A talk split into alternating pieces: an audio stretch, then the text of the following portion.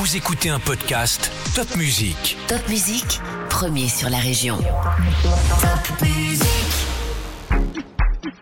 Salut, moi c'est Céline, je suis journaliste pour Top Music et voilà ton podcast L'Info Junior de ce vendredi 2 décembre 2022.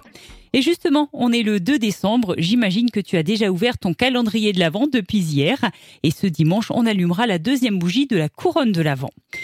Fais-tu bien attention en traversant au passage à niveau, là où il y a des trains qui passent?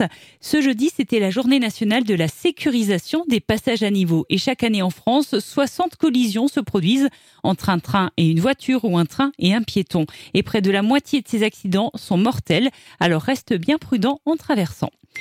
Et si on remettait le masque dans les transports en commun, c'est en tous les cas ce que souhaite la première ministre Elisabeth Borne. L'épidémie de Covid repart à la hausse et la vaccination est aussi toujours possible. Enfin, la baguette française vient d'être inscrite au patrimoine mondial immatériel de l'UNESCO. Ça veut dire quoi? Eh bien, l'UNESCO, tout d'abord, a plusieurs objectifs, dont la sauvegarde des patrimoines culturels. C'est une institution mondiale. En inscrivant la baguette dans ce patrimoine immatériel, l'UNESCO honore le produit, le savoir-faire et finalement tous les boulangers qui pétrissent chaque jour des baguettes. Alors bravo à eux.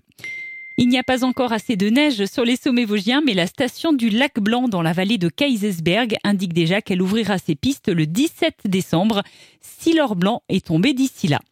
Au château du Haut-Königsbourg, tu peux voir de nouvelles armures, ou plutôt des armures stockées en réserve qui ont été restaurées. À l'abri des regards depuis plus de 30 ans, six armures font leur retour dans la salle des fêtes du château du Haut-Königsbourg.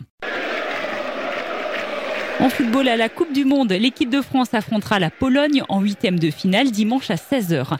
Et en parlant foot, Matt Pokora, qui était notre invité mardi matin, et Olivier Giroud, le footballeur, était au cœur du Estelle Challenge cette semaine. Un challenge relevé avec succès et surtout un challenge que tu peux revoir en vidéo dans notre article sur topmusic.fr et sur nos réseaux sociaux.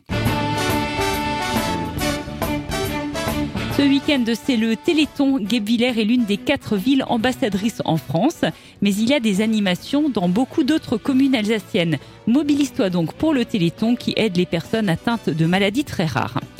Si tu as aimé ce podcast L'Info Junior, n'hésite pas à le liker, à nous écrire un petit commentaire, ça nous fera très plaisir. Et surtout, partage ce podcast Top Music avec tous tes amis. À la semaine prochaine.